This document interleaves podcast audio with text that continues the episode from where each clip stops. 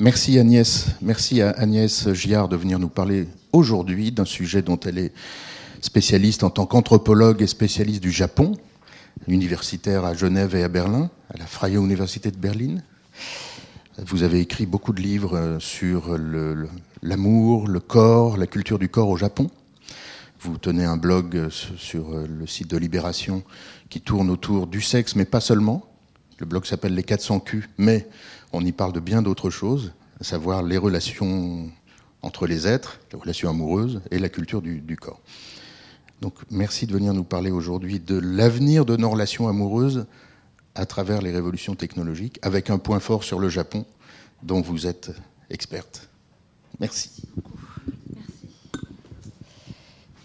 Alors, dans le contexte actuel qui est celui des révolutions numériques, hein, beaucoup de chercheurs constatent que les outils conçus pour communiquer, hein, les smartphones par exemple, ne réduisent pas forcément la distance entre les humains. Euh, c'est un euphémisme. Les instruments numériques qui sont censés faciliter euh, les échanges se font même parfois les vecteurs de ce que Dominique Volton euh, a baptisé l'incommunication. Partant de ce constat, certains chercheurs s'inquiètent de leur impact dans le domaine des relations amoureuses. Quelle influence pourraient bien avoir ces interfaces sur nos échanges intimes Une crainte souvent formulée, c'est que les humains ne finissent par succomber au mirage d'interactions affectives soi-disant optimisées, c'est-à-dire débarrassées des incertitudes et des incompréhensions qui accompagnent forcément la communication humaine. Les conséquences d'un tel phénomène sont généralement perçues comme négatives. Il semble en effet dangereux que les individus préfèrent s'en remettre à une machine ou à un algorithme qu'à leurs propres ressources personnelles pour identifier puis aborder un ou une partenaire. Alors le premier danger identifié, c'est que les outils numériques forcent les utilisateurs à se rendre socio-numériquement conformes, c'est-à-dire par exemple à s'auto-indexer en quelques tags forcément réducteurs et à communiquer en ligne suivant les standards imposés généralement par des entreprises américaines, je pense aux likes, etc. C'est ce que Éric Le Tonturier, sociologue à l'Université de Paris-Descartes, appelle le social engineering, soit une technique de communication produisant non pas de la singularité et de la différence, mais de l'anonymat et de l'uniformité. Le deuxième danger identifié, c'est que ces outils numériques renforcent les stéréotypes qui existent dans la société. Dans son livre sur les espaces de rencontre, euh, Marie Bergstrom, qui est sociologue à l'INED, confirme l'interface des euh, espaces de rencontre, dit-elle, reflète en les amplifiant les normes de genre dominantes. Leur conception étant parfaitement standardisée, elle contraint les utilisateurs à se couler dans le moule des conventions sociales les profils des utilisateurs hommes et femmes, codifiés selon leur genre, tendent tous à se ressembler. Pour la grande majorité des observateurs en Occident, le développement des rencontres assistées par ordinateur est donc fortement associé à l'image d'un écran qui, comme son nom l'indique, fait écran, c'est-à-dire oblitère l'individu, le masque, le dissout dans une masse d'internautes sans personnalité de façon très révélatrice au Japon. C'est justement pour cette raison que les machines sont considérées comme d'excellents moyens de faire une rencontre. Parce qu'on peut se cacher derrière elles, parce qu'on peut s'en servir pour se dissimuler, parce qu'elles garantissent une forme d'impunité. Cela peut sembler étrange, bien sûr, dans la mesure où l'on pense nécessaire que des individus mettent en avant leur personnalité pour séduire. Dans l'Occident contemporain, en tout cas, l'apparition du sentiment amoureux est conditionnée par ce que Michel Boson nomme la remise de soi, c'est-à-dire le fait de confier à l'autre des choses très intimes. Un secret tout d'abord, c'est la première étape quand on veut initier une relation amoureuse. Et si l'autre répond positivement, c'est-à-dire s'il lui aussi remet un secret, toutes sortes d'informations privées ou d'objets personnels sont ensuite échangés, qui peuvent aller du planning, où l'on va dévoiler à l'autre tout ce qu'on fait euh, minute par minute presque chaque jour, jusqu'au t-shirt qu'on a porté pendant plusieurs nuits de suite et qui est imprégné de l'odeur. Donc le script amoureux occidental repose sur la révélation ou le dévoilement du vrai moi. Il semblerait qu'au Japon, le script ne soit pas tout à fait le même et qu'on puisse tout à fait initier une relation amoureuse sur d'autres bases à l'aide d'outils destinés à se rendre anonyme. Afin d'illustrer cette idée, j'aimerais d'abord prendre un exemple concret, celui d'un programme de dialogue conçu pour créer de l'amour. Ce sera ma première partie. Après quoi, en m'appuyant sur les travaux d'un chercheur japonais spécialisé dans les outils high-tech pour célibataires, j'aimerais développer les différentes raisons pour lesquelles au Japon, il semble préférable de laisser des robots, des écrans tactiles et des voix synthétiques parler à votre place pour initier un lien amoureux. Première partie donc. Les 29 et 30 avril 2017, lors de la très célèbre Nico Nico Kaigi, qui rassemble chaque année plus de 150 000 utilisateurs de la plateforme Nico Nico, donc une plateforme de partage de vidéos. Il faut savoir qu'il y a derrière l'écran, pendant l'événement, 4 millions d'internautes qui suivent la fête euh, chez eux. Donc, durant cet événement, en 2017, une animation fait fureur. Il s'agit d'un sanctuaire expérimental de l'amour, Renai Jiken Jinja. Créé en collaboration avec l'ingénieur Ogawa Kohei, qui travaille pour le célèbre laboratoire du roboticien Ishiguro Hiroshi de l'université d'Osaka, ce sanctuaire totalement fictif se présente sous la forme originale d'une grande cabine circulaire, blanche, surmontée d'un écran géant rond encastré dans un dôme. Vous pouvez voir ici une Miko symbolique euh, c'est-à-dire une desservante de euh, sanctuaire shinto. À la différence des sanctuaires habituels qui possèdent une seule entrée principale, le sanctuaire expérimental de l'amour possède deux entrées, une bleue pour les hommes et une rose pour les femmes. Comme dans les sanctuaires, ces entrées sont surmontées par un tori, un portail qui marque symboliquement la séparation entre le monde physique et le monde spirituel. Les torii sont placés de part et d'autre du sanctuaire afin que ni les hommes ni les femmes qui sont dans la file d'attente ne puissent savoir à l'avance qui va pénétrer en même temps qu'eux dans le sanctuaire. Hommes et femmes, séparément, doivent entrer dans une pièce blanche, s'asseoir l'un en face de l'autre, de part et d'autre d'une vitre, enfiler un micro-casque, puis appuyer sur un écran tactile afin de démarrer l'expérience. La règle du jeu se résume en quatre points. premièrement, les participants ne doivent pas se connaître. Deuxièmement, les conversations libres sont prohibées. Il faut chacun à tour de rôle lire à voix haute, au choix, une des deux phrases proposées sur l'écran tactile. Donc vous pouvez voir ici, c'est au tour de l'homme, donc la partie bleue. Il a le choix entre kawaii ou type. Ça veut dire soit tu es mignonne ou tu es vraiment mon type et la jeune fille en face a l'air de bien réagir. Les participants ont interdiction totale de dire quoi que ce soit de personnel durant l'expérience. À la fin de la conversation, donc c'est la troisième règle, s'ils sont d'accord pour devenir amis, ils doivent sortir par la troisième porte, la porte de sortie commune. Dans le cas contraire, ils doivent quitter le sanctuaire en revenant sur leurs pas, c'est-à-dire en prenant la porte par laquelle ils sont entrés. Le principe de l'expérience est donc simple.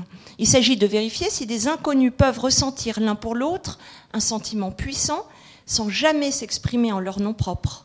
Le seul échange autorisé consiste en un choix limité à deux phrases par personne, la phrase A ou la phrase B.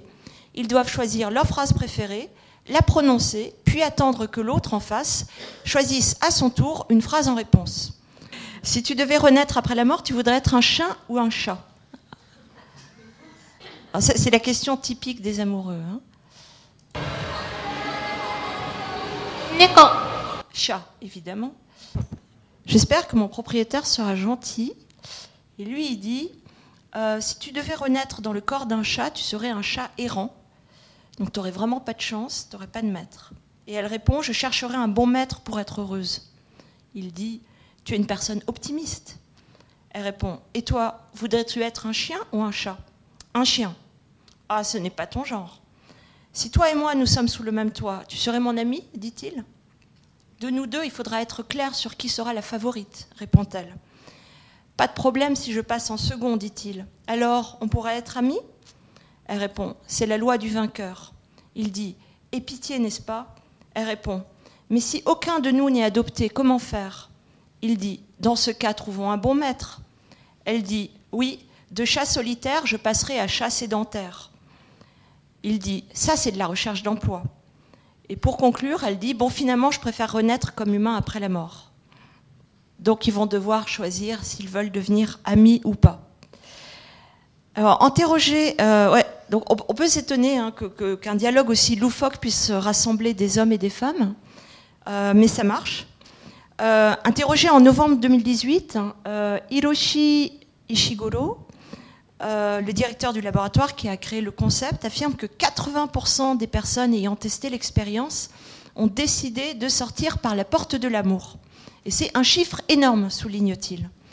Ogawa Kohei, le chef de projet, confirme. Les résultats de l'expérience sont extrêmement bons. Durant les deux jours qu'a duré l'événement, 146 rencontres ont eu lieu dans le sanctuaire expérimental de l'amour. Et sur ces 146 rencontres, 111 se sont soldées par le choix d'être amis, pour reprendre la formule officielle. Alors le choix de cette formule, bien sûr, est stratégique. Il s'agit de ne pas effrayer les participants et d'aménager en douceur les conditions propices à un rapprochement. Par pudeur et par précaution, mieux vaut présenter le sentiment d'affinité que les personnes ont pu ressentir lors de l'expérience comme un simple prémisse, une forme de sympathie, le prélude à un échange de numéros de téléphone. Pour ce qui est du reste, les organisateurs ne s'en préoccupent pas. Lorsque je demande à Ishiguro Hiroshi s'il a des résultats sur le long terme concernant cette expérience, il se contente de répondre que ce n'est pas son affaire, littéralement. Les gens font ce qu'ils veulent, dit-il. De fait, il ignore totalement si des participants se sont mis réellement en couple. Ogawa Kohei m'explique qu'il était impossible, pour des raisons légales, donc le respect de la vie privée, d'assurer le suivi de l'expérience. Mais à ses yeux, c'est presque anecdotique. Il s'en tient au résultat premier. 80% des participants sont sortis par la porte de l'amour, dit-il. Lorsque je lui demande pourquoi, voici ce qu'il répond. L'idée de, créer un dispositif de rencontre pour célibataires est apparue au détour d'une recherche sur un tout autre sujet. Je travaillais à l'origine sur les robots dotés d'une fonction de dialogue. Le principal problème avec la fonction dialogue, c'est la reconnaissance de voix. Dans les lieux bruyants, le robot est incapable de distinguer votre voix du vacarme environnant. Pour rendre le dialogue possible, il faut donc trouver des solutions. Une première solution consiste à enfermer le robot dans un espace insonorisé afin que le visiteur puisse s'isoler avec lui. Une autre solution consiste à dialoguer avec le robot par le biais d'un écran tactile. Ogawa travaille sur la seconde solution. En 2016, il met au point une expérience grandeur nature menée en collaboration avec un grand magasin Takashimaya basé à Osaka. L'expérience se déroule dans l'espace prêt à porter où travaillent 24 vendeurs. Il s'agissait d'utiliser un robot pour vendre des vêtements plutôt chers aux visiteurs, dit-il, entre 10 000 et 20 000 yens, environ 100-200 euros. Bilan de l'expérience. En deux semaines, le robot sert 28 personnes et vend des produits à 25 d'entre elles pour un montant total de 600 000 yens, ce qui le place au rang des six premiers et meilleurs vendeurs. Comment y parvient-il? Sans même lever le petit doigt. Ce robot féminin, totalement inerte, à la seule exception de la tête, il n'est robotisé qu'au niveau des yeux et de la bouche, est installé sur une chaise, un peu comme un tétraplégique, et le client, s'il le désire, donc s'il est curieux, s'il a envie de, faire une expérience, peut-être même s'il a envie d'acheter des vêtements, pourquoi pas, peut interagir avec le robot par le moyen d'un écran tactile qui propose deux phrases en option. Donc pour commencer, évidemment, bonjour, konnichiwa, ou il fait beau aujourd'hui, hein, i tenki desne, classique. Quand le client fait sa sélection, la phrase est prononcée par une voix synthétique et le robot y répond oralement, ce qui crée en trompe-l'œil l'impression d'un dialogue.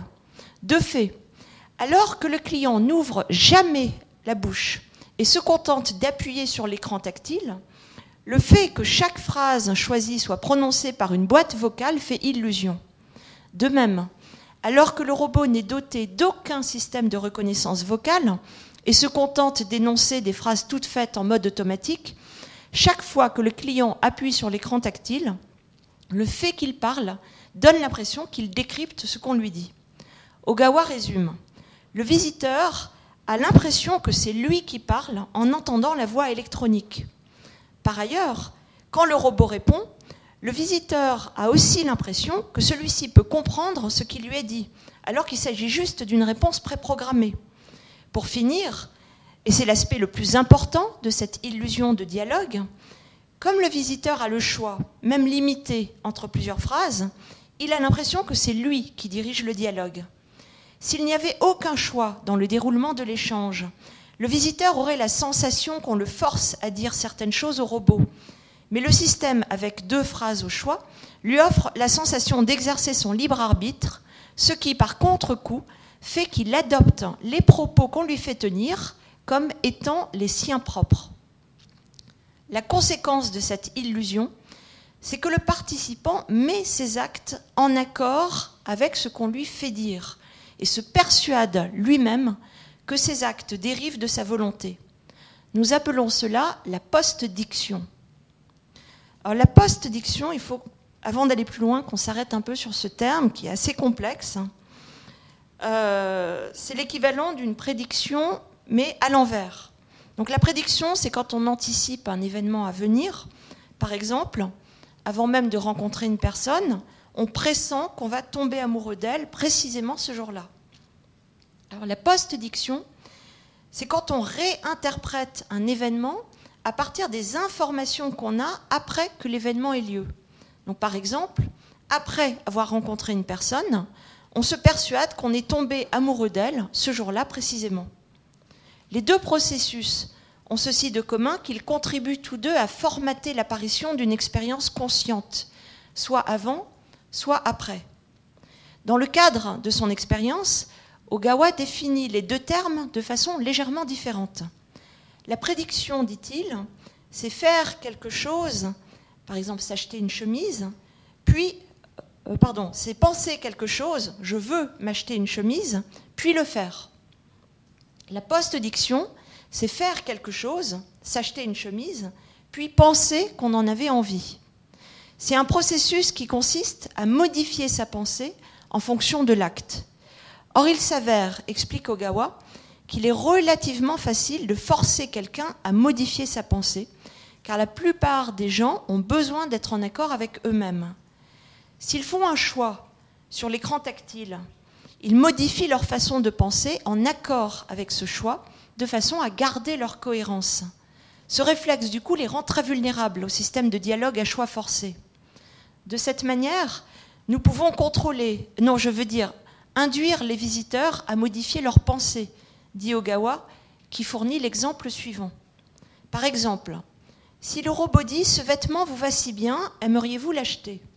Et si les options de réponse sont Oui, je veux bien l'acheter et Mais bien sûr que je l'achète, cela veut dire qu'on peut contrôler la conversation. Pourtant, les visiteurs ont l'impression que leur libre arbitre a été respecté, de même qu'ils ont l'impression d'avoir réellement dit la phrase alors qu'ils ont juste appuyé sur l'écran. De façon beaucoup moins diplomatique, Ishiguro résume ainsi l'idée. Les humains sont si simples. Alors il faut savoir, je soupçonne Ishiguro d'être euh, fortement autiste, donc il a toujours tendance à se moquer de ses interlocuteurs euh, de façon extrêmement provocatrice, donc il ne faut certainement pas tomber dans son petit jeu. Euh, il insiste volontiers sur l'idée que les humains sont simples et que c'est très facile de les manipuler. Donc il ne faut pas forcément tomber dans le piège. Mais voilà, c'est ce qu'il dit. Les humains sont si simples, si nous leur donnons un choix, même s'il s'agit d'un faux choix, ils ont l'impression d'agir suivant leur libre arbitre. Les résultats semblent confirmer ces propos. En 2016, le robot vendeur de Takashi Maya sert donc 28 personnes et vend les produits à 25 d'entre elles. Lorsque Ogawa Kohei réalise, suite à cette expérience, qu'il peut, selon ses propres termes, prescrire le comportement des gens à l'aide d'un simple écran tactile, il pense immédiatement aux applications romantiques. Serait-il possible d'influencer le cœur des participants? Se passionnant pour le sujet, il met au point un prototype de dialogue capable d'induire les utilisateurs à s'aimer. Son prototype de dialogue s'inspire en grande partie des techniques de persuasion empruntées au manuel de psychologie comportementale. Mais ainsi qu'Ogawa l'affirme, la chose importante, ce ne sont pas tant les techniques de persuasion que l'usage de l'écran tactile, parce qu'il force les choix et qu'il induit les utilisateurs à prendre une décision parfaitement téléguidée. Dès 2016, Ogawa mène ses premières expériences sur ses collègues de travail, avec des résultats positifs, à l'exception de Ishiguro, qui bien évidemment est très fier de m'affirmer qu'il, pour lui, n'a absolument rien ressenti, mais qu'en revanche, euh, la jeune fille, euh, la stagiaire du laboratoire avec qui il a testé l'application, semble, elle, avoir été beaucoup plus réceptive. Toujours est-il que les participants, à l'exception des Shigolo, donc, affirment tous que la conversation à choix forcé suscite en eux la sensation d'une forte proximité avec l'autre. Comment est-ce que ça marche? Très simple, répond Ogawa. Les gens qui se rencontrent pour la première fois, par exemple, si dès le départ ils se disent des choses gentilles, qu'ils se trouvent beaux et intelligents, cela ne mène pas à grand-chose. Parmi les conversations que nous proposons, il y a celle qui commence par la phrase ⁇ Je n'aime pas ton visage ⁇ La femme attaque l'homme qui répond avec des reproches. Et ils se battent, jusqu'à ce que l'homme s'excuse et que la femme lui demande ⁇ Tu aimes mon visage ?⁇ À ce moment-là, l'homme répond ⁇ Tu es la femme la plus belle du monde ⁇ La femme est troublée, pensant qu'il a choisi la phrase positive et que ce choix reflète peut-être sa pensée. Ce qu'elle ne sait pas, c'est qu'il n'existe à ce stade de la conversation que deux phrases extrêmement laudatrices au choix. L'homme a choisi l'une des deux, ce qui revient au même. Il dit quelque chose, brusquement si gentil, que la femme se demande s'il ne le pense pas pour de vrai. C'est une histoire très appropriée pour engager une relation amoureuse en un temps extrêmement court. L'avantage aussi avec le système d'écran tactile, comme l'affirme Ogawa Kohei, c'est qu'il permet d'avoir une conversation qui ne pourrait jamais avoir lieu dans la réalité, car jamais personne ne se permettrait de dire à un inconnu ou une inconnue Je n'aime pas ton visage. Dans le cadre du jeu, c'est possible, et cela rend la relation intense, conflictuelle, drôle, décalée, bizarre, et ça fonctionne. Euh, donc en 2017, euh, passant à la vitesse supérieure, Ogawa propose une collaboration à la firme Dwango qui a créé la plateforme Nico Nico. Et le sanctuaire expérimental de l'amour prend forme à l'occasion du grand rassemblement annuel des utilisateurs de Nico Nico. Afin d'offrir aux participants le plus grand choix possible de dialogue, Dwango fait appel à des scénaristes spécialisés dans les dialogues de jeux vidéo ou de feuilletons TV. Sur 100 dialogues qui sont produits, Ogawa en garde 50. Chaque fois qu'un couple entre dans le sanctuaire, un dialogue apparaît en mode aléatoire sur l'écran tactile. Chaque dialogue dure environ 3 minutes, c'est très court, mais en à peine 3 minutes, la plupart des participants nouent des liens suffisamment forts, semble-t-il. 80% d'entre eux sortent par la porte de l'amour, sans avoir échangé un seul mot d'ordre personnel, sans avoir fait autre chose que lire les phrases préécrites sur un écran d'ordinateur. De façon très révélatrice, l'expérience ne suscite au Japon que des réactions positives. L'idée d'être guidé par une machine, y compris dans ses choix amoureux, ne semble pas poser de problème. En Occident, ce type de dispositif génère des réactions de méfiance et de moquerie. La plupart des personnes à qui j'en parle, en tout cas, s'étonnent que des individus puissent laisser à une machine l'initiative de la parole. Par ailleurs, l'idée qu'une machine soit configurée pour contrôler les esprits et manipuler les comportements humains fait très peur. Comment expliquer qu'au Japon, ce type de technologie soit développé à visage découvert? Donc ce sera la deuxième partie de ma réflexion. Alors les raisons pour lesquelles les Japonais euh, opposent si peu de résistance aux outils technologiques orientés affect sont diverses. On pourrait en lister trois euh, qui correspondent aux trois principaux arguments mobilisés par les créateurs et par les utilisateurs de ces dispositifs au Japon. Donc l'explication la plus courante d'ordre pratique consiste à dire que ces outils sont utiles pour la société, surtout dans le contexte actuel qui est celui d'une inquiétante augmentation du nombre de célibataires. Une autre explication d'ordre historique consiste à dire que la notion de mariage au Japon reste fortement associée au concept du omiyai, c'est-à-dire le mariage arrangé par le biais d'un intermédiaire. Une troisième explication culturelle consiste à dire que la notion de moi est moins importante au Japon qu'en Occident. Alors, quelle valeur accorder à ces explications? Donc, commençons par analyser la première. L'explication utilitariste. Au Japon, la recherche sur les technologies de manipulation mentale est souvent associée à des enjeux concrets d'ordre économique. Les interfaces numériques doivent être utiles pour la société. Elles doivent servir à vendre des produits. Elles doivent soutenir le système. Au besoin, elles doivent aider les gens à surmonter leur timidité. C'est en tout cas ainsi que la plupart des médias présentent les innovations en matière de robotique sociale ou de gadgets high-tech.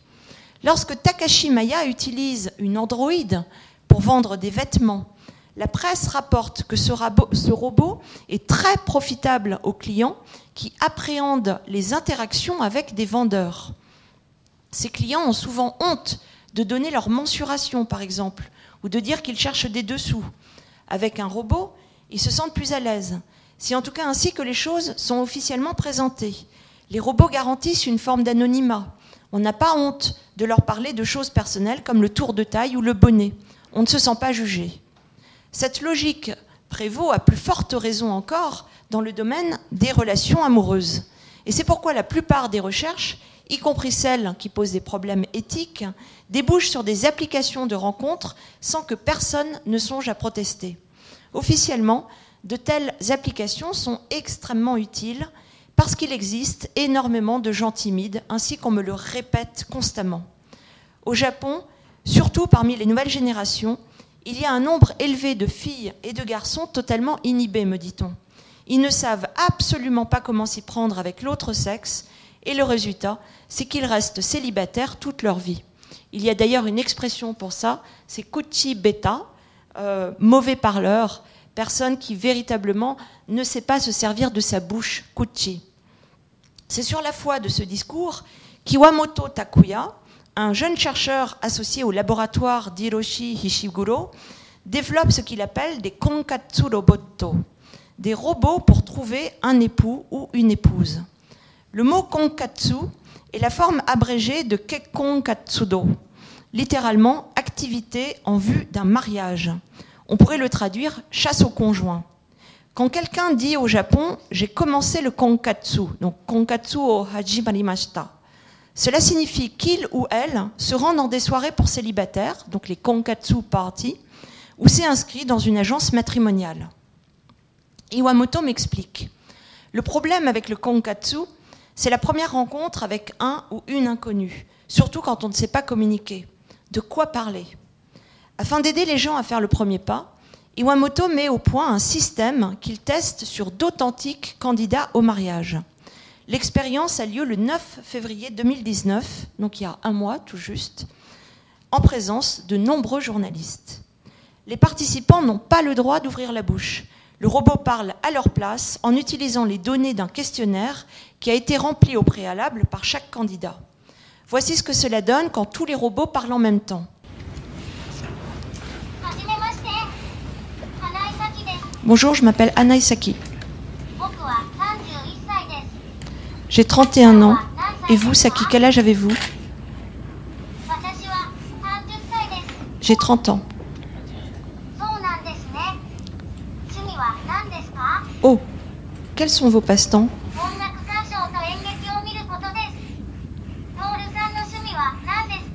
Écouter de la musique et aller au théâtre. Quels sont vos passe-temps, Toru comme j'aime les voitures, mon passe-temps c'est conduire. Et où allez-vous?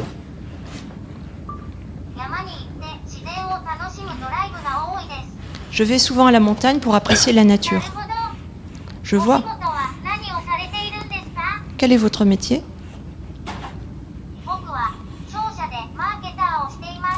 Je fais du marketing dans une société commerciale. Et vous, Saki? Je travaille comme ingénieur dans une agence de placement. Oh, vous êtes ingénieur Et que faites-vous?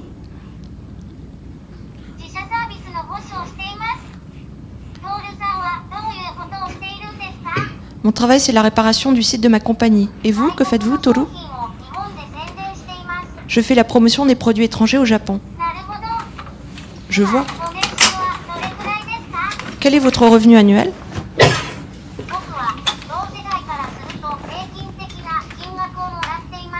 Mon salaire est dans la moyenne des salaires correspondant à ma tranche d'âge. Oh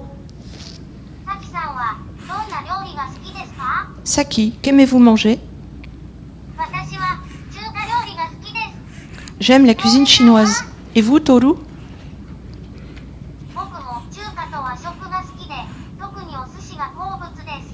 Moi aussi, j'aime la cuisine chinoise et japonaise, surtout les sushis. J'aime les sushis. Ah oui, les sushis, c'est bon, n'est-ce pas? Ah, il ne nous reste plus beaucoup de temps. Le temps est vite passé. Merci pour cette conversation. Je vous en prie, merci à vous. Ah, top chrono, deux minutes. Donc, comme vous pouvez le constater, la conversation est fade, dénuée de toute profondeur et de toute originalité. Et Iwamoto Takuya affirme que tout cela est délibéré. Donc le dispositif a pour but de rendre l'interaction aussi impersonnelle que possible. Le choix des voix synthétiques, par exemple, relève d'une stratégie soigneusement élaborée en vue d'effacer l'humain et de maximiser l'aspect artificiel de l'interaction. C'est d'ailleurs la même voix pour l'homme et pour la femme, à une différence près, vous avez peut-être noté, la voix de la femme, la voix en tout cas du robot qui parle à la place de la femme, est légèrement plus aiguë. Alors ça peut paraître caricatural, mais ce choix d'une voix plus aiguë est lui aussi intentionnel, aussi intentionnel que le choix des couleurs bleues et roses pour les tori du sanctuaire d'ailleurs. Tout l'intérêt des dispositifs, c'est qu'ils s'offrent à voir comme une mise en scène. Euh, toute l'attention se déplaçant sur des robots, les humains peuvent se mettre à distance, se sentir protégés et assister à la rencontre comme à une sorte de scénette ludique. Iwamoto note d'ailleurs que lors de la deuxième rencontre, puisqu'une deuxième rencontre de trois minutes euh, suit cette, euh, cette, sorte de préliminaire, où cette fois les gens vont devoir euh, dialoguer directement. Est-ce que ça c'est répondu ce que vous venez nous montrer? Non, ça a été une expérience unique. Mais peut-être que ça va se répandre, étant donné euh, l'extraordinaire impact médiatique que ça a eu. Euh, c'est passé à la télé et dans pratiquement tous les, plus gros titres de presse, de façon très positive, toujours. Euh, donc oui, l'attention se déplace sur les robots, les humains se mettent à distance, ils se sentent protégés, et ils assistent à la rencontre comme à une sorte de, euh, de, petit théâtre, euh, ce qui leur permet ensuite d'en discuter entre eux. Euh, ils ont un sujet de conversation tout trouvé, hein, dit Iwamoto, lorsqu'ils se lancent ensuite dans un échange direct. Donc le Konkatsu Roboto joue pleinement son rôle d'intermédiaire.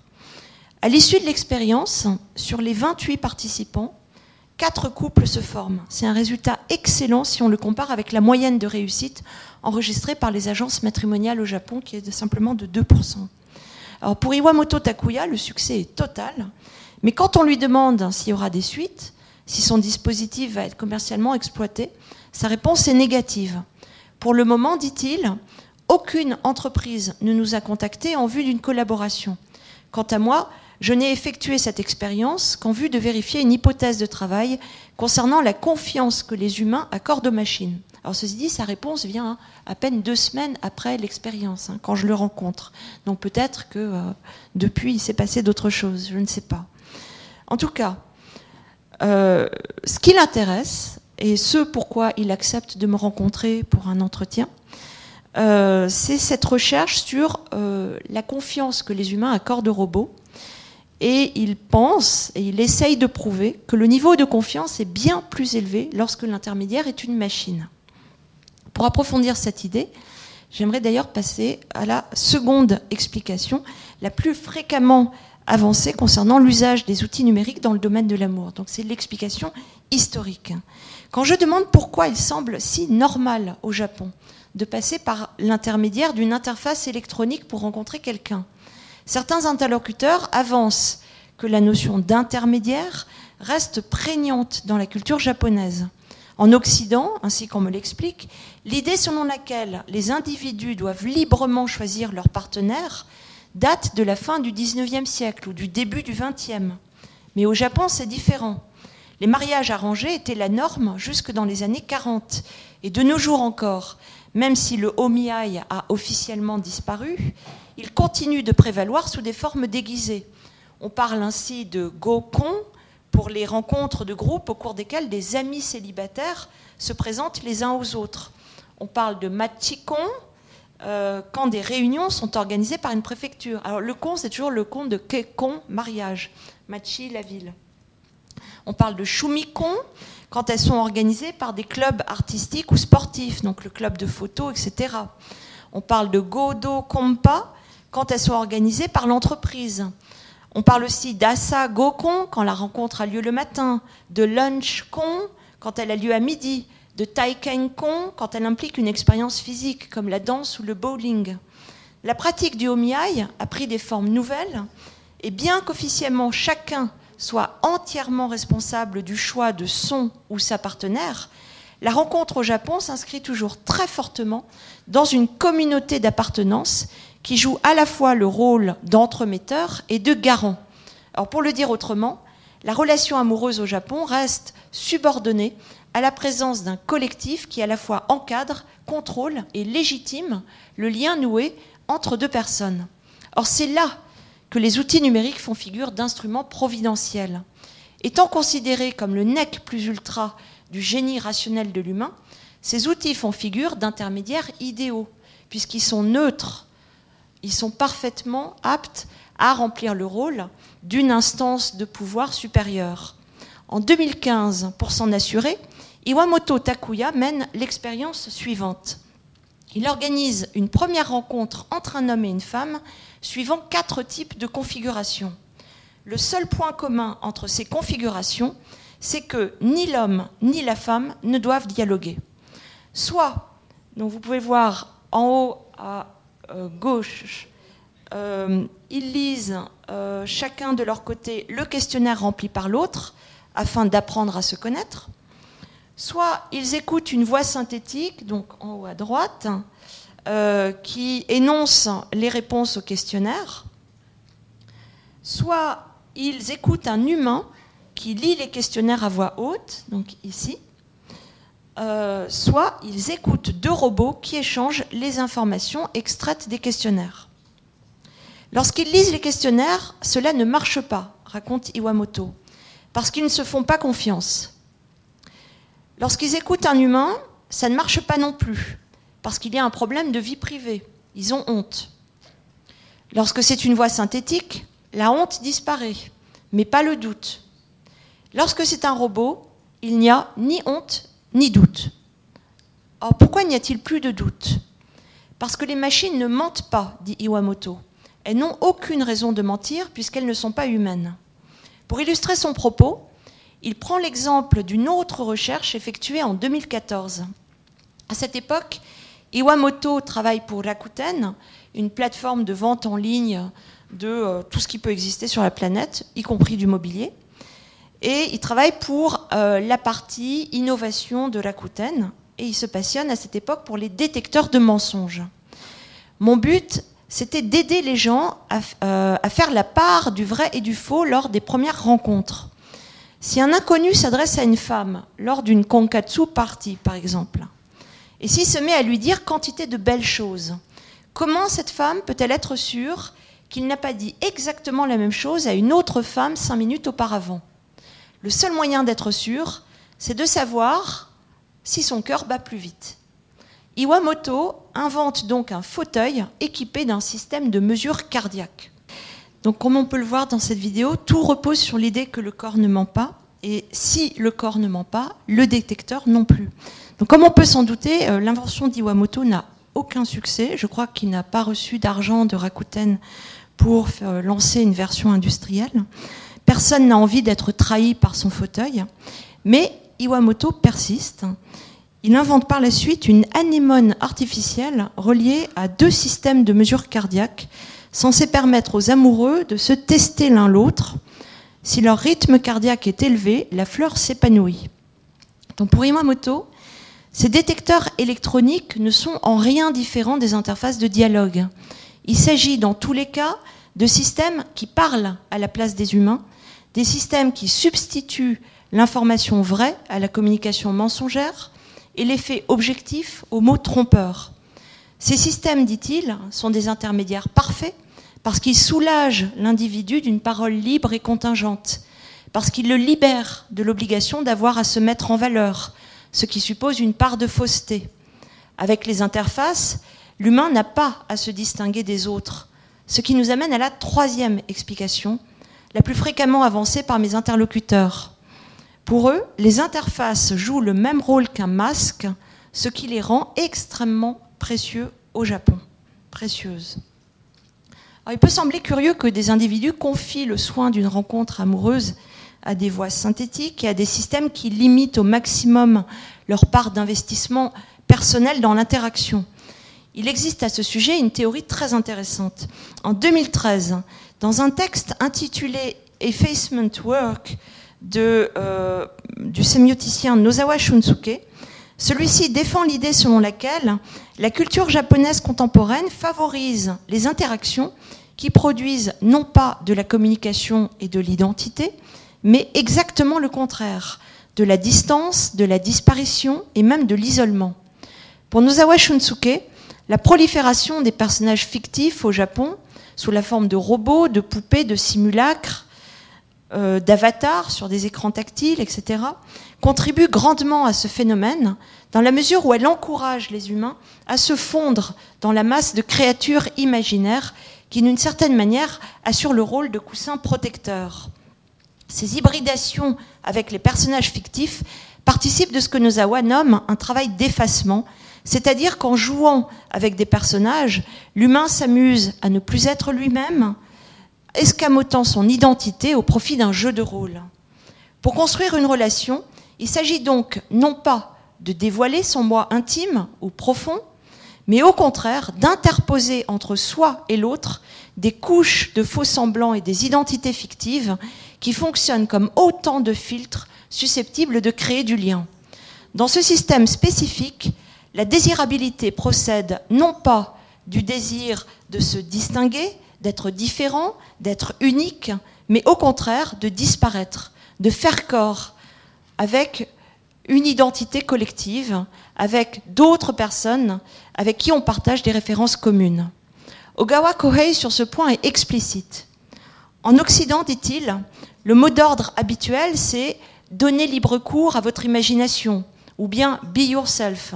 Pour moi, la restriction des choix de conversation et l'obligation de se couler dans un rôle, de performer une fausse identité, de suivre un dialogue à choix limité, me semble bien plus porteuse en termes d'échange émotionnel et de partage.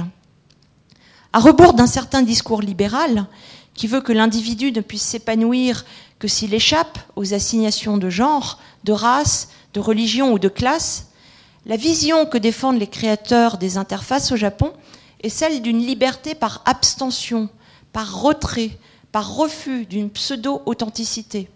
Et on peut se demander si les produits qui sont développés au Japon ne pourraient pas bientôt avoir du succès en Occident pour des raisons qui ont été déjà beaucoup soulignées et qu'on résume généralement sous l'expression la fatigue d'être soi.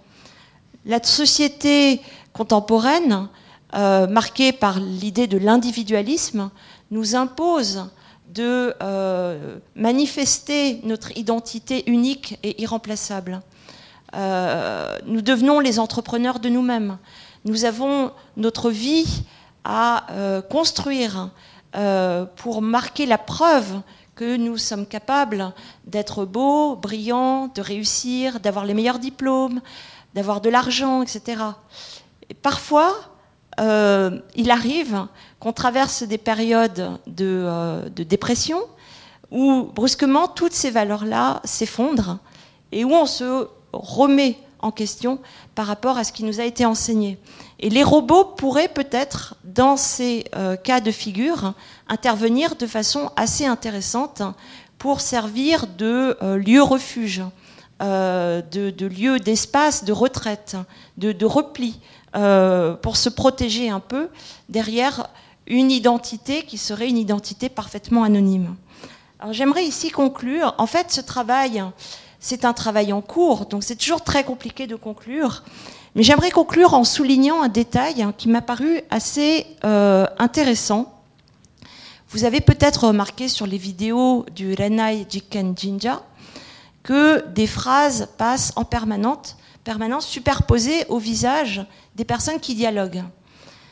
Il faut savoir que ces euh, commentaires, qui peuvent être des encouragements ou des moqueries, émanent de tous les internautes qui assistent aux rencontres euh, en temps réel et qui ont la possibilité euh, d'intervenir par écrit, d'envoyer des messages. Et ces messages apparaissent non pas sur l'écran tactile euh, que les euh, deux candidats, les deux participants à l'expérience euh, manipulent, mais au-dessus de leur tête, les messages sont projetés sur cet écran géant rond qui surplombe le sanctuaire. Et ces messages apparaissent également quand, une fois sortis du sanctuaire, s'ils sont sortis par la porte, la troisième porte, la porte de l'amour, les deux jeunes gens vont euh, répondre à des questions. Et en fait, à quelles questions ils répondent? Voilà, ils ont un micro, ils ont le parapluie de l'amour. Hein, c'est euh, au Japon le, symbole quand on veut montrer qu'on aime quelqu'un, on grave pas un cœur dans un banc ou dans un tronc d'arbre, on grave un parapluie et on met le nom euh, de l'autre à gauche et puis son propre nom à droite du manche. Donc le, parapluie est le symbole de ce qui réunit les cœurs.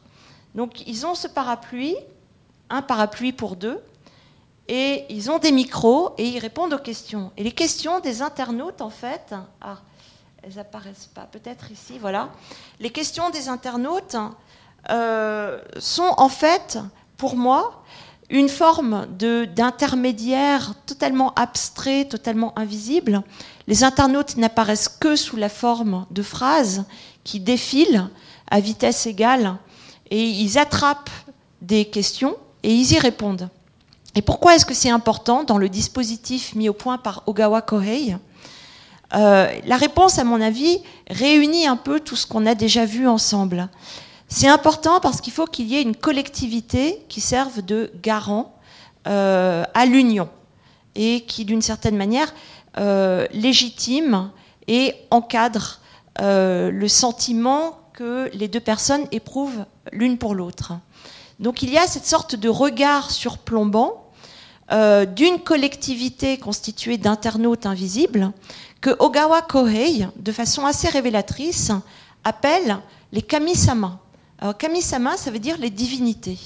Les divinités interviennent dans euh, les interactions amoureuses des euh, participants, des cobayes de l'expérience, euh, pour donner leur avis, pour favoriser la rencontre, éventuellement pour l'empêcher, généralement pour faire en sorte qu'elle ait lieu, parce que la plupart des internautes sont extrêmement solidaires et euh, généralement euh, trouvent très intéressant que des personnes se rencontrent par le biais d'un écran. Euh, on peut les comprendre. Les utilisateurs de Nico Nico ont vraiment bien réagi à cette mise en scène d'un amour rendu possible par la technologie. Donc ils ont tout fait pour que ça soit possible et ils ont tout fait pour que l'expérience marche. Et d'une certaine manière, ils ont joué ce rôle euh, qui, au Japon, semble si important, en tout cas selon mes interlocuteurs, d'intermédiaire à la fois euh, anonyme, euh, diffus, collectivement réparti sur l'ensemble finalement du, territoire japonais, d'intermédiaire presque sacralisé par sa, posture sur, surplombante. Et en plus, dernière chose très intéressante à noter, l'écran sur lequel diffusent les mots de ces kamisama est un écran rond comme un miroir. Alors il faut savoir au Japon que quand on s'avance dans un sanctuaire, On ne s'avance pas vers une croix, hein, comme chez les chrétiens, on s'avance devant un miroir qui vous renvoie en reflet votre propre image, pour peu que le miroir soit rendu visible. Parfois, l'autel est, est, masqué. Mais parfois, l'autel est ouvert et vous pouvez voir vous-même qui vous, avancez au-devant de vous-même. C'est-à-dire le message du euh, sanctuaire est clair. Euh, Dieu ici n'existe pas, rien n'existe. Vous-même peut-être n'existez pas, mais il vous appartient de devenir. Et essayez de, faire en sorte d'être Dieu. Euh, voilà. Donc, il me semble intéressant de montrer que les interactions qui passent par le biais d'intermédiaires électroniques au Japon sont généralement accolées, adossées à un imaginaire euh, religieux euh, très, très puissant euh, et très fédérateur. Merci beaucoup.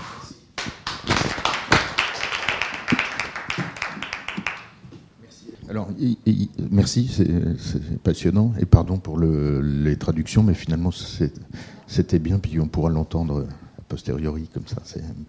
Donc, y a, dans ce que vous dites, il y a de l'irréductible japonais, un fossé culturel qui ne nous qui ne se comblera pas en dépit de la mondialisation des technologies, mais il y a euh, quelque chose d'universel, et c'est là-dessus que je voudrais vous interroger, sur est-ce que ce que vous décrivez là peut, dans une certaine mesure, et je pense que ça l'a déjà fait, transformer nos vies amoureuses à nous. vous savez combien de mariages aux États-Unis euh, sont provoqués par les applications de dating? 30%. Donc le matching, la notion de, la notion de correspondance numérique, euh, l'idée que la machine ne se trompe pas et que le, jeu des affinités euh, est, grandement aidé par les, par les machines, c'est notre quotidien déjà depuis quelques années. Et ça ne concerne pas seulement le e-commerce et, les, les, logiques d'Amazon, vous avez, aimé ceci, vous aimerez cela, mais aussi nos vies intimes. Et donc, de ce point de vue-là, est-ce que le Japon est en avance ou est-ce que euh, ce que vous venez de nous raconter peut avoir, euh, peut dessiner une forme d'avenir pour nous aussi? En fait, je suis très embarrassée avec ce genre de questions parce que euh, bon, je viens de lire le livre de Marie Bergstrom qui est absolument extraordinaire sur les sites de rencontres, dans lequel elle explique que effectivement la tendance lourde à l'heure actuelle va dans le sens d'une privatisation euh, des liens amoureux. C'est-à-dire qu'auparavant, c'était le, bal euh, qui servait de lieu de rencontre, c'était des, des, lieux publics hein, euh, dans lesquels finalement les, hommes et les femmes étaient sous le regard de la famille, des proches, des amis, etc. Donc il y avait une instance de contrôle. Et elle dit, à l'heure actuelle, ce à quoi on assiste, c'est effectivement au repli des hommes et des femmes vers des espaces privés où ils n'ont finalement, ils, ils, se sentent plus libres de d'opérer euh, à distance de leurs proches, de leur famille, de leurs amis. Euh, et surtout pour les femmes, c'est un avantage énorme parce que jusqu'ici, beaucoup de femmes ne s'autorisaient pas à avoir des expériences sexuelles. Et grâce au site internet, euh, les femmes ont probablement maintenant autant de partenaires sexuels pour des rencontres sans lendemain que les hommes. Donc Marie montre que d'une certaine manière, ça c'est quelque chose qui est recherché, qui est désiré, euh, qui est avantageux et qui donc effectivement a beaucoup de succès en Occident. Or, ce à quoi je suis confrontée au Japon est à la fois proche et lointain. et je n'arrive pas à me l'expliquer. C'est-à-dire que proche pourquoi?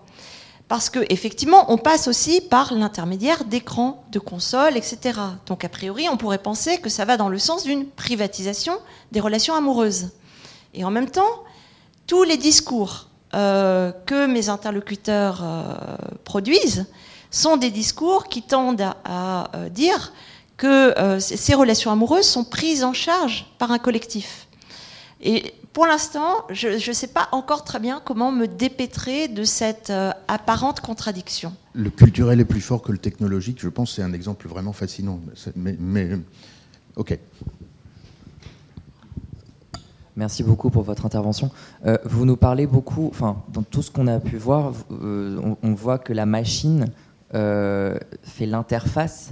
mais nous, ce qu'on expérimente dans le, enfin, en France et dans le monde occidental euh, de manière euh, générale, c'est les applications de rencontre où on est quand même, certes, il y a l'écran, mais, c'est quand même nous qui sommes en interaction directe. Est-ce que ça, c'est quelque chose qui existe au Japon ou c'est absolument euh, en contradiction avec justement le, ce qui pour nous est vraiment quelque chose de, un manque de sociabilisation alors, une inaptitude? Ouais, c'est absolument passionnant. les usages hein, des sites de rencontre sont totalement différents. Je vais vous donner un exemple très précis qui tend finalement à confirmer ce que mes interlocuteurs me disent, à savoir qu'il n'y a pas de privatisation. Pour communiquer euh, via des écrans, euh, les Japonais et les Japonaises de la nouvelle génération emploient un, langage qu'on appelle Line. Alors qu'est-ce que c'est Line? C'est tout ce qu'on appelle les emojis. C'est des euh, images qui expriment des émotions. En fait, la plupart des jeunes répugnent à s'exprimer en leur nom propre euh, sur ces sites de rencontres euh, par le biais des réseaux sociaux. Euh, ils ne supportent pas d'avoir à s'exprimer eux-mêmes, à dire des choses qui pourraient donner l'impression qu'ils parlent en leur nom. Et ils préfèrent mille fois utiliser ces petites images qui montrent des visages tristes ou en colère ou apitoyés, etc., de façon, d'une certaine manière, euh, alors, l'explication qui m'est donnée, c'est on, peut mieux se faire comprendre parce que quand on communique avec des mots, il y a toujours des quiproquos. Avec des images, d'une certaine manière, il y a quelque chose de rassembleur, euh, quelque chose qui, réveille finalement des, systèmes de référence, des systèmes de clin d'œil. Euh, on, on, partage une culture commune et du coup, il n'y a plus euh, d'endroit où ça peut heurter, blesser, euh, etc. L'autre. Mais, donc là, dans, ce que vous décrivez, c'est-à-dire que dans notre société, enfin notre monde qui est de plus en plus individualiste, là, on voit une négation, voire une auto-négation de l'individualité. Ben, en fait, il faudrait... La, question de l'individualisme, encore une fois, hein, c'est une question euh, d'histoire. Euh, on sait que la notion d'individualisme apparaît euh, à la fin du XVIIIe siècle. Euh, il, faut, lire en fait le, probablement le, plus intéressant de tous les ouvrages pour moi, c'est celui de Julie Mazaleg-Labaste, qui est spécialiste de, l'histoire des perversions. elle explique ceci. je vais essayer de résumer, c'est un peu compliqué. Donc, au moment de la Révolution française, l'individu devient citoyen et doit donc voter. Euh, devenant un voteur, il doit devenir responsable euh, de son vote, euh, adulte, autonome, apte à répondre de ses actes et de ses choix devant la nation. Et se met au point progressivement l'idée que l'individu idéal doit être une personne qui, se tient à l'écart des passions, ce qu'autrefois on appelait les passions, hein, pour reprendre ce très beau terme du XVIIIe siècle, euh, à l'écart des excès, à l'écart de, des ivresses, à l'écart des, euh, vertiges, euh, et de tout ce qui faisait que la littérature de Sade, par exemple, est une littérature qui nous déborde. Donc euh, l'idéal de la modération, de la retenue, de l'épargne, euh, du self-control, etc., euh, augmente au fur et à mesure que la société bourgeoise se développe. Et ça va évidemment de pair avec le fait qu'il faut économiser de l'argent pour le placer en bourse, etc. Enfin, on voit bien là qu'il y a une sorte de, passage entre des, valeurs euh, d'individualisme et des valeurs économiques. Et euh, ce, cette histoire-là, le, Japon ne l'a pas eue de la même manière que nous. C'est-à-dire que le Japon, bien qu'il ait développé à la même époque que l'Angleterre ou que la France, etc., euh, les mêmes, je dirais, préoccupations par rapport à des euh, à des notions qui sont des notions fondamentales pour comprendre la modernité, à savoir l'écologie, les droits de la femme, les droits des animaux, euh, quoi encore, euh, la libre expression, le Japon n'est pas en retard par rapport à nous. C'est-à-dire qu'il développe une presse, qu'il développe un féminisme, qu'il développe une sensibilité à la vie animale et au respect de l'environnement, en même temps que nous à peu près, c'est-à-dire dès la fin du XVIIIe siècle. Mais il le fait suivant d'autres critères que les nôtres. Et il les fait de telle sorte que quand on veut appliquer notre grille de lecture sur ce pays, ça ne marche pas. Donc je suis toujours très ennuyée. Parce que voilà, comment définir la notion d'individu au Japon C'est vraiment euh, le casse-gueule complet. Euh, moi, j'ai une question, pardon, euh, qui est très, euh, enfin, je pense qu'il est un peu, enfin, d'un point de vue très français ou européen. Mais est-ce que les gens qui participent à ce genre d'expérience, c'est Pardon. Est-ce que c'est par exemple en Corée, à 28 ans, une fille qui n'est pas mariée, c'est très compliqué, etc. Est-ce que c'est des gens qui sont un peu, bah, pas désespérés, mais bon, voilà. Ou est-ce que c'est au contraire quelque chose de très répandu et qui n'est pas du tout mal vu entre guillemets ou un peu euh, pas cool quoi. Hum, hum. Ouais, ouais. Ben, c'est assez problématique parce qu'en fait, on est dans une phase de transition où la société est en train de, de, se métamorphoser à grande vitesse et où en même temps il y a des sortes de, de tiraillements. C'est-à-dire que beaucoup de femmes me disent des choses totalement contraires. Certaines me disent euh, on devient périmé, caduque, bonne à jeter à la poubelle. Elles me parlent du Christmas cake, etc. De toutes ces expressions qui pouvaient exister jusque dans les années 90 pour désigner les femmes qui, au-delà d'un certain âge, sont toujours célibataires et qui, passé cet âge, voilà, c'est fini pour elles, euh, c'est foutu, elles trouveront plus jamais de mari. Euh, leurs parents sont désespérés, s'arrachent les cheveux, ma fille toujours pas mariée, etc. Et puis d'autres femmes me disent euh, mais pas du tout, tout va très bien. Euh, maintenant, il y a des publicités qui passent à la télévision, euh, qui sont des publicités d'agences matrimoniales, qui disent, même si en tant que femme, je n'ai plus besoin de me marier pour exister en tant que femme, je vais le faire parce que je t'aime. C'est quand même un signe, elles me disent. Et c'est vrai, c'est un signe. C'est un signe parce qu'effectivement, on assiste là à un changement complet de mentalité. Maintenant, les femmes n'ont plus besoin de se marier pour exister en tant que femmes. Et pourtant, la plupart d'entre elles sont quand même un peu stressées. Euh, et en même temps, et c'est là que c'est drôle, elles sont terriblement soulagées. Alors soulagées pourquoi? Il y a une crise économique terrible en ce moment. Euh, les salaires ont baissé et les emplois sont devenus précaires. Euh, le problème, c'est que pour fonder un foyer, étant donné que le modèle reste celui de l'homme breadwinner, c'est-à-dire qui soutient la famille, etc., il faut que l'homme gagne 4 millions de yens par an minimum, c'est-à-dire environ 31 000 euros. Or, seulement 15% des gens entre 20 et 29 ans, des hommes entre 20 et 29 ans, gagnent cette somme, ou plus. Et euh, dans la trentaine, ils sont seulement 37%. Ce qui veut dire qu'une grande partie euh, des hommes, à l'heure actuelle, sont exclus du marché matrimonial et du coup, les femmes aussi hein, se retrouvent un peu le, bec dans l'eau. Eh bien, d'une certaine manière, cette situation qui est désespérée euh, rend la jeunesse heureuse. Alors, ça a donné le titre du livre d'un sociologue euh, qui est devenu très très très connu au Japon, qui a fait euh, son livre est devenu un best-seller. C'est La jeunesse heureuse d'un pays désespéré, où il explique que finalement toutes les nouvelles générations sont extrêmement euh, soulagées de ne pas avoir à reproduire le schéma papa-maman parce qu'elles ont vu papa-maman pas heureux. Voilà. Mais bon,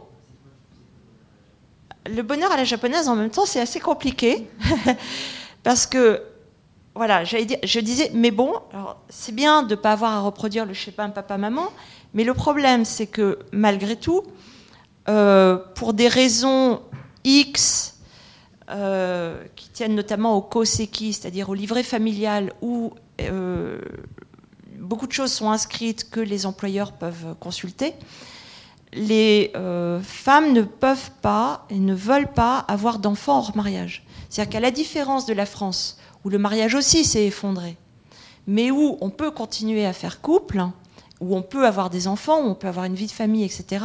Au Japon, c'est pas possible. C'est-à-dire que si on se marie pas, oui, on peut peut-être cohabiter pendant un, deux, trois ans, trois ans maximum avec quelqu'un qu'on aime, mais au bout de trois ans, les parents vous disent Tu te maries pas? Et vous êtes obligé de vous séparer. Donc c'est soit vous vous mariez, soit vous vivez seul toute votre vie. Alors le bonheur à la japonaise, c'est compliqué.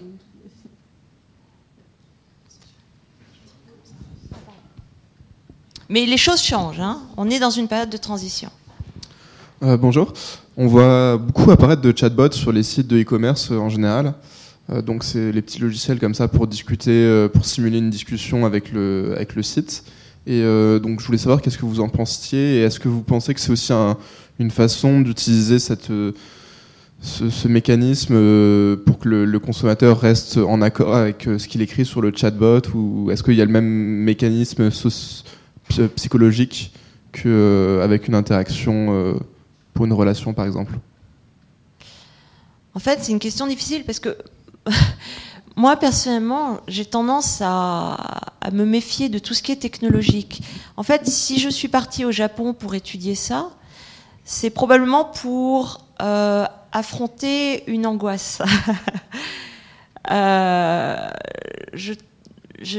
tout ça m'angoisse. Euh, c'est-à-dire que l'idée de progressivement remplacer l'humain par des, machines euh, me paraît extrêmement dangereuse. Euh, dans la mesure où, d'une certaine façon, créant ce qu'on a appelé les esclaves, hein, le mot robot vient plus ou moins d'un mot tchèque qui, désigne les, personnes qui travaillent pour vous parce qu'elles n'ont pas le choix, donc des esclaves. Donc le, robot est défini comme un, esclave dès le départ. Et qu'est-ce que c'est l'esclave? C'est celui qui fait les choses à votre place pour vous aider. Mais sauf que voulant nous aider, il nous élimine. On perd notre raison d'être. À quoi on sert? Euh, Donc je, travaille sur les technologies comme sur un système qui est en train de se mettre en place avec des options.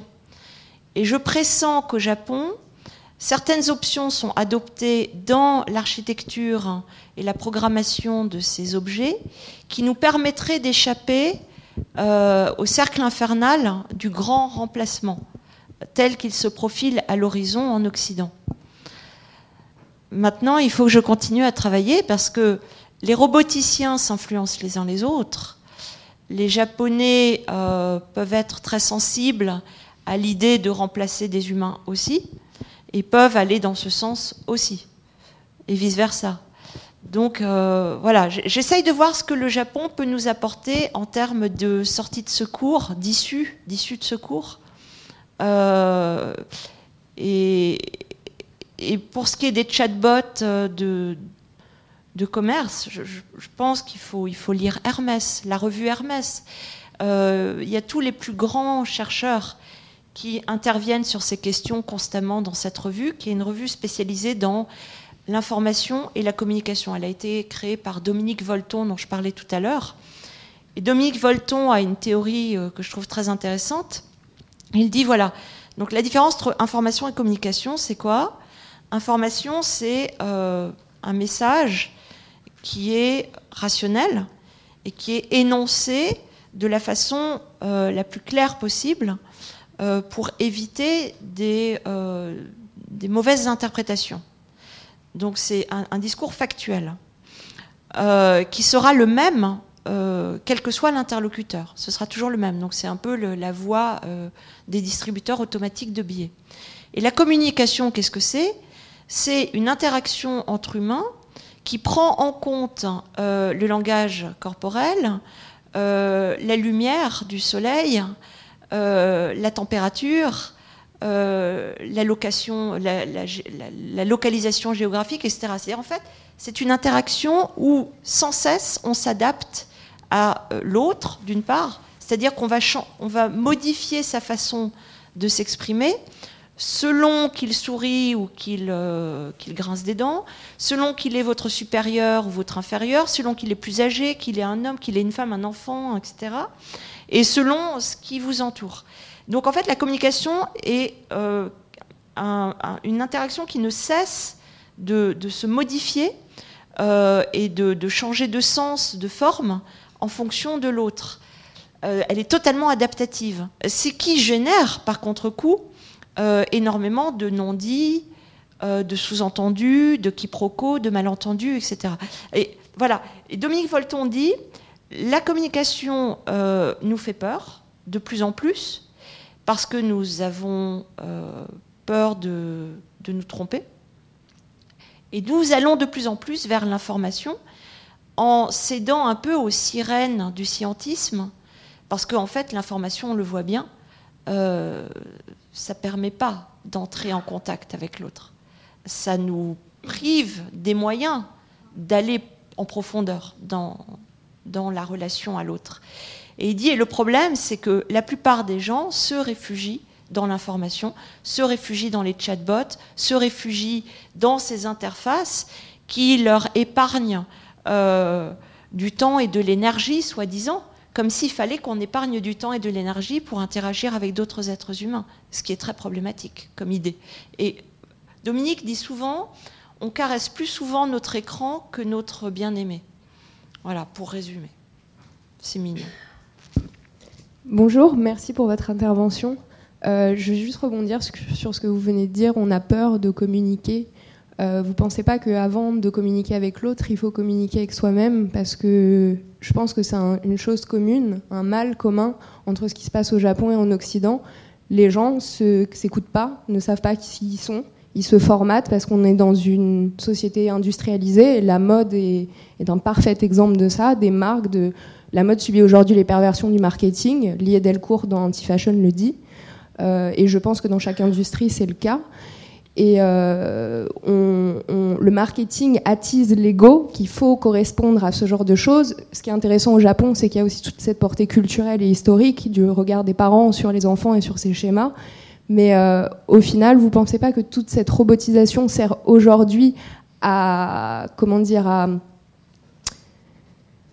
pas à trouver les, solutions en amont, c'est-à-dire où est vraiment le problème de cette situation, mais à faire de l'argent sur un mal et à continuer à attiser ce mal parce que au final quand vous montrez ce dôme de Nokonoko c'est ça? Nico Nico Nico pardon excusez-moi Nico Nico je trouve que symboliquement c'est très joli c'est la lumière c'est Dieu avant d'être un petit bonhomme en haut de sa chaise c'est l'amour en fait. Donc ce dôme cette lumière c'est fort en symbolique et, malgré ça, il y a ces commentaires, ce regard de l'autre, déjà qu'on est en train de se juger nous-mêmes, il y a le jugement de l'extérieur, et on, enfin, je trouve ça très pervers en fait, et pas, euh, pas dans le mauvais sens du terme, c'est une perversion de où sont les solutions en fait. Mm. Elles sont vraiment des solutions aujourd'hui?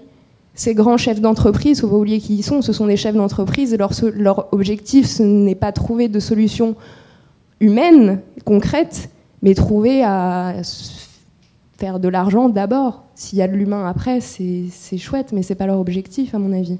Voilà, je voulais savoir qu'est-ce que vous pensiez de ça, si vous, voyez euh, ces choses-là sous cet angle-là. Je veux pas paraître, euh, voilà, mais euh, c'est comme ça que je vois les choses. Voilà, merci. oui, c'est un peu compliqué parce qu'on brasse très large. bon, l'idée de faire de l'argent, en fait, moi j'ai eu affaire à des chercheurs, donc ils sont absolument passionnés par, par la recherche. Donc je n'ai pas l'impression, en fait, d'avoir affaire à des personnes qui ont un but purement vénal. Euh, mais peu importe d'ailleurs, même s'ils en avaient un, euh, ça ne me dérangerait pas, dans la mesure où, bon, l'argent, c'est le nerf de la guerre, pourquoi pas. Mais en fait, non, ce qui, les intéresse, c'est d'essayer de comprendre l'humain. Et en fait, presque tous m'ont répondu la même chose. Pourquoi est-ce qu'on travaille sur les interfaces amoureuses euh, et aussi d'ailleurs sur les interfaces de vente, parce que c'est passionnant, ça nous oblige à décortiquer la façon dont l'humain euh, peut ou pas se laisser influencer. Comment est-ce que l'humain marche? Comment est-ce que ça fonctionne?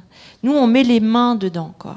Euh, et, c'est ça qu'ils m'ont dit. C'est dans les interactions que l'humain existe. Euh, il y a un mot d'ailleurs en japonais pour dire humain, c'est ningen, qui s'écrit avec deux kanji.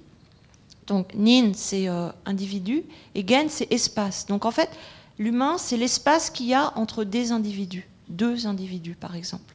L'humain n'existe que dans cet espace. Il n'est pas à l'intérieur, il est à l'extérieur de nous. Et je trouve ça passionnant comme manière de, définir ce qu'on est. Euh, vouloir chercher à savoir qui on est, à mon avis, est une tâche impossible si on se replie sur soi-même. On ne pourra le savoir que, que, quand on sera en contact avec plein de personnes différentes qui nous révéleront à nous-mêmes toutes nos facettes. Euh, dans la littérature euh, biblique ou ce que vous voulez, c'est la notion d'ermite, euh, l'ermite, le désert intérieur, se retourner vers soi pour se, on, on, se trouve jamais vraiment, mais pour apprendre à se connaître et à écouter son cœur battre ou sa respiration, c'est des choses qu'on fait jamais aujourd'hui. Il faut aller vite, il faut, faut, aller travailler, il faut prendre le métro, il faut tout ça. Ah et se trouver soi, entre guillemets, et je mets des gros guillemets, pour se tourner vers l'autre. Parce ce qui est intéressant dans votre présentation, c'est moi je vois plein de jeux de regard. Le regard sur soi, le regard de l'autre à travers l'image. Quand vous parliez de ces hôtels avec on s'avance vers le miroir, c'est intéressant. Et puis les, commentaires, c'est beaucoup de jugement au final de partout. Oui, oui, ben, oui, on, est cerné. voilà. Est-ce que la technologie peut pas nous aider à trouver des, solutions à, justement ce genre de problème qui est une oppression au final? Vous, remarquez peut-être hein, qu'elle a un masque, la jeune fille. Hein. Donc ça, c'est ça, c'est euh, un des points forts de la théorie de Nozawa Shunsuke. Euh, il a fait tout un article, de, toute une recherche, un travail de recherche sur euh, le, succès que le masque peut avoir au Japon. Euh, il y a quelques années, les masques avaient tellement, tellement de popularité que les profs en portaient pour donner les cours, que les élèves en portaient pour assister aux cours, que les taximans en portaient pour, bah, pour faire leur travail.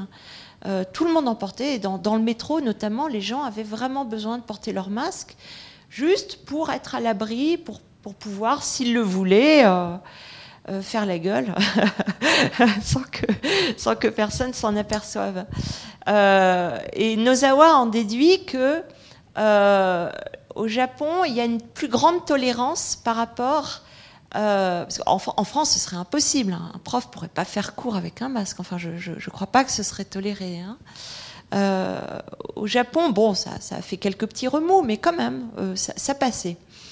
Et, euh, Nozawa Shunsuke dit, voilà, on, est plus tolérant par rapport à des attitudes de retrait, de repli, la volonté de se protéger des autres. Alors probablement aussi, hein, parce qu'on est un peu entassé.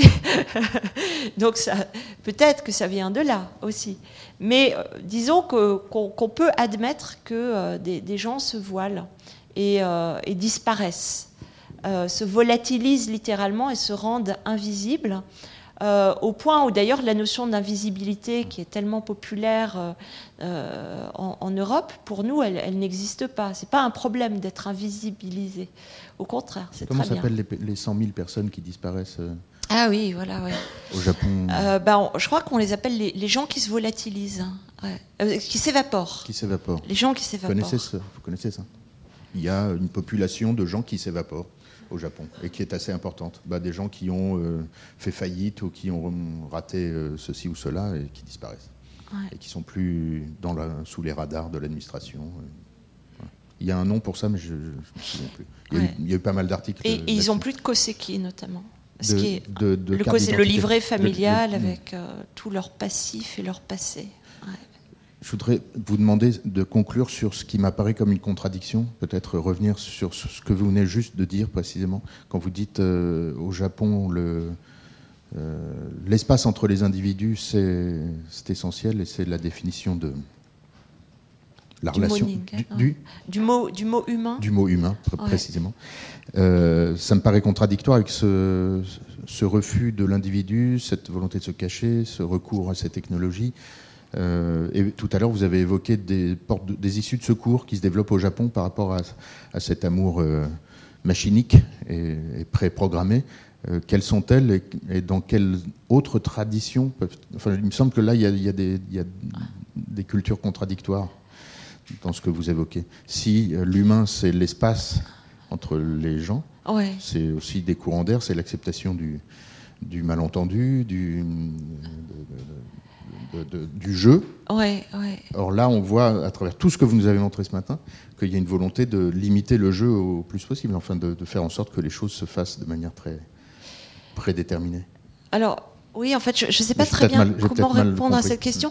Euh, Il y, a, il y a quelque chose qui est très intéressant, c'est le- la notion, euh, le, le rapport aux vêtements. Puisqu'on est dans, autant en profiter, j'aimerais bien aborder cette question-là. Comment se fait-il qu'au Japon, l'habit ne fasse pas le moine? C'est-à-dire, comment se fait-il qu'il soit possible de s'habiller euh, n'importe comment dans la rue, euh, de, porter des vêtements euh, parfois ahurissants sans se faire agresser? Ça, ça m'a toujours beaucoup surprise, hein. y compris d'ailleurs de porter des, oreilles de chat électroniques, d'être en cosplay, etc. Et la, réponse en général, c'est on peut se permettre euh, de, porter des uniformes parce que l'uniforme fait partie de notre culture. Tout ça, c'est des uniformes. Et c'est quoi ces uniformes? Euh, C'est autant de facettes différentes de ma personnalité qui n'en est pas une parce que en même temps, je, ne suis nulle part. Dans aucun de ces uniformes, je ne me trouve véritablement. Ce ne sont que des euh, reflets des différentes formes que peuvent prendre ce que je suis dans différents types de contextes. C'est-à-dire dans le contexte du travail, je vais porter l'uniforme du travail. Dans le contexte de la rencontre avec les amis, ce sera l'uniforme de la fête. Euh, dans le contexte d'une fête euh, traditionnelle, j'aurai l'uniforme euh, propre aux, personnes qui vont visiter les sanctuaires, etc. Et au fond, où est-ce que je suis? Est-ce qu'il y a un endroit où véritablement j'ai l'impression de me reconnaître? Ben pas forcément en fait. Et ça c'est assez intéressant, c'est que les gens ont l'impression juste de jouer avec des possibilités, mais de n'être nulle part. Euh, de d'explorer euh, des possibles euh, sans véritablement exister à aucun endroit. Donc il y, y a vraiment cette capacité à travers le vêtement de vivre sa propre existence sur un mode ubiquitaire euh, et qui entre en résonance avec les usages des interfaces électroniques de façon assez intéressante, dans la mesure où euh, les avatars et les personnages avec lesquels on joue, qui peuvent être par exemple des petits copains ou des petites copines euh, numériques, virtuelles, qu'on télécharge sur son portable pour avoir de la compagnie, pour avoir quelqu'un qui vous aime, etc., et avec qu'on peut embrasser, puisqu'il y a des écrans qui permettent de ressentir le baiser, et le personnage que vous embrassez peut savoir si vous l'avez embrassé passionnément ou très doucement, et répondre en fonction du type de baiser que vous lui avez donné. Eh bien, ce personnage est aussi un vêtement. Vous l'utilisez comme un vêtement. Pourquoi? Parce que votre corps, en fait, vous pouvez le dématérialiser et le déplacer sur tout ce qui vous entoure. Alors évidemment, en Occident aussi, hein, on, a ça. C'est-à-dire les, hommes euh, riches euh, qui épousent des jeunes femmes euh, très belles, d'une certaine manière, essayent d'utiliser la jeunesse de leur compagne comme d'un corps de substitution pour prouver au monde qu'ils restent jeunes. Donc, d'une certaine manière, leur corps est déplacé. Il y a le, corps de leur compagne est une continuité de leur propre corps. Donc, on a aussi, on connaît ce phénomène. Mais disons qu'au Japon, il est véritablement euh, pensé, euh, connu, euh, et qu'on joue avec sciemment, de façon toujours délibérée, intentionnelle, ludique, etc., en pleine connaissance de cause, et que personne ne se fait d'illusions sur ça. C'est-à-dire que les gens ne s'habillent jamais pour s'identifier. Euh, les gens s'habillent juste pour euh, explorer quelque chose qui pourrait avoir lieu. Je ne sais pas si j'ai répondu. Et les issues de secours par rapport à ce monde que vous venez de nous décrire, qui est quand même assez largement expérimental. Hein, c'est pas, c'est- des expériences que vous nous avez montrées. C'est pas, Oui. c'est pas ultra répandu, n'est-ce pas? Non, c'est pas répandu, c'est très très très minoritaire. Euh, les Japonais à qui j'en parle euh, sont horrifiés. Euh, mais d'une façon générale, ils sont horrifiés par la culture otaku, donc voilà quoi. C'est c'est une sorte de réaction un peu pudibonde, je dirais, par rapport aux avant-gardes. Et en même temps, ces avant-gardes servent de chambre d'écho à des préoccupations, des angoisses ou des aspirations qui sont partagées par la majorité de la population. C'est pour ça que je m'y intéresse. On va toujours avoir la meilleure image de ce qui se trouve dans le centre, de ce qui, ce qui est dominant, de ce qui est majoritaire, etc. On va toujours le trouver dans les marges. Les marges sont le meilleur endroit possible pour euh, comprendre euh, comment fonctionne la, société. C'est pour ça que je suis allée dans ces marges, parce que même si elles sont dénigrées, euh, repoussées avec dédain ou avec mépris, etc., ces marges-là sont probablement en train de, euh, configurer des, des, possibilités de, de, rencontres à venir suivant des nouveaux schémas. Alors, effectivement, une issue de secours, si je compare ce type de rencontre avec les rencontres qui ont lieu dans le cadre des agences matrimoniales, il faut savoir une chose. Tout à l'heure, vous avez ri parce que euh, le petit robot de la femme demandait quel est euh, votre revenu. Toru, quel est votre revenu? En fait, ça fait partie des premières informations qui sont données sur les profils des candidats dans les agences matrimoniales. Euh, Or, à l'heure actuelle, ça pose problème euh, parce que beaucoup d'hommes, comme je vous le disais tout à l'heure, n'ont pas les moyens d'assurer le minimum vital euh, qui permettrait de fonder un foyer dans le cas où ils seraient les seuls à, gagner de l'argent. Et ces hommes trouvent que c'est injuste, à juste titre. Et ces hommes aimeraient que les femmes aussi travaillent. Ce qu'on peut comprendre. Alors si elles ne le font pas, mais bon, c'est une autre discussion. C'est pas forcément leur faute non plus. Hein. Euh, les femmes sont pas d'horribles garces au Japon, quoi. Euh, donc il y, a des raisons très précises qui font que les, les, mœurs bougent, mais pas suffisamment vite, etc., par rapport à l'économie. Et beaucoup de ces gens espèrent que euh, de nouvelles formes de couple vont se mettre en place et la participation à ce type d'expérience fait partie des tentatives d'amorcer finalement un nouveau type de euh, première rencontre sur d'autres bases. Les bases des agences matrimoniales, c'est factuel. Combien tu gagnes, quel âge tu as, quelle taille tu fais. C'est les trois premiers critères. La taille est hyper importante, je ne sais pas pourquoi. Après viennent euh, qu'est-ce que tu manges et euh, c'est quoi ton métier pour juste cadrer, genre, évidemment, euh, médecin, machin, c'est très bien. Euh, un peu voir la famille, etc. Parce qu'avant tout, le mariage, c'est une association entre deux familles. Et là, on voit que des gens laissent tomber tous ces critères euh, au profit d'un jeu de rôle parfaitement ludique, où finalement, tout ce qui est de l'ordre de la performance sociale c'est-à-dire de la capacité de prouver qu'on est un bon travailleur, un bon citoyen, etc., est complètement mis de côté. Et ces gens, d'une certaine manière, essayent de faire en sorte que l'amour soit possible suivant d'autres normes. Et je pense qu'ils vont peut-être y arriver, grâce à, ces chercheurs qui proposent des, nouvelles formules. Merci. On aurait pu parler des mariages avec des robots. Vous en parlez dans votre blog des poupées euh, sexuelles ou non d'ailleurs, mais c'est à chaque fois des vastes sujets. Donc euh, je pense qu'on vous réinvitera. Ah, merci. merci beaucoup. Merci beaucoup.